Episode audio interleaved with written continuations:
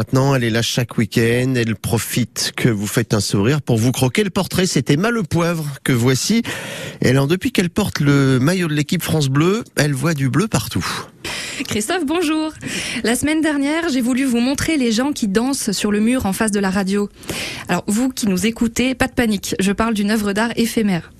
Depuis la fenêtre, on a vu sur une partie de l'espace culturel Malraux. Mais il y a une espèce de renfoncement dont on ne voit l'entrée qu'en passant devant le Inukchuk Café. Là, une fois la tête levée de nos espadrilles ou de notre écran, le long des vitres, on voit apparaître des formes bleues. Ce sont des corps qui dansent.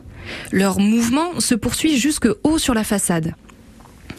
Approchez-vous, vous verrez, ce sont des collages. On voit que le papier s'érode, il se filoche, il se replie sur lui-même, prêt à tomber et à se décomposer sur le sol. Mais qui a bien pu avoir cette idée de monter si haut pour coller ces papiers? L'itinérante, c'est un collectif d'artistes savoyardes. L'une est créatrice lumière, c'est Johanna, et sa coéquipière, c'est Hélène, plasticienne et scénographe. Bah, allez donc les rencontrer à la fête du jeu d'Aigbel d'ailleurs, c'est samedi prochain au Parc Rochette. Et cet automne, elles exposeront à l'espace d'art visuel. Si, si. Il y a un espace d'art visuel à Aigbel, je vous jure. En attendant, leur corps image bleue en mouvement encadre l'espace Malraux.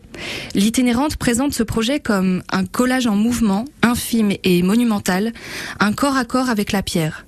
Il se déploie in situ du dedans au dehors. Geste éperdu d'une progressive apparition et disparition, il porte en lui la précarité du vivant. Il a comme modèle les saxifrages, évoquant tout à la fois l'apparente fragilité et la puissance de ces plantes, les brises-béton. Alors bien sûr, là je vais me taper l'affiche, mais c'est dans le thème. C'est là que j'ai voulu me la raconter en vous disant, Christophe, que j'avais appris un nouveau mot. Vous vous rappelez?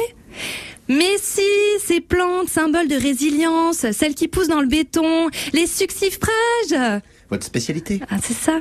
Alors, le suffrage a recueilli un saxophone sexy. Bref, c'est pas succifrage, mais saxifrage.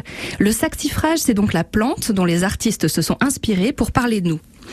Bah oui, les collages nous représentent. Parce que, regardez, même si on se sent un peu fragile, bah, on y va, on se bat, on signe, on persiste, on résiste. Bref, on prouve qu'on existe, mon Dieu! Et puis on s'érode. Et puis ça continue, que l'on soit, ou non, de bleu vêtu.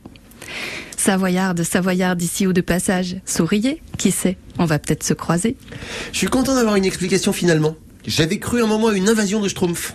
bah non, c'était pas ça. bon ben merci beaucoup Emma.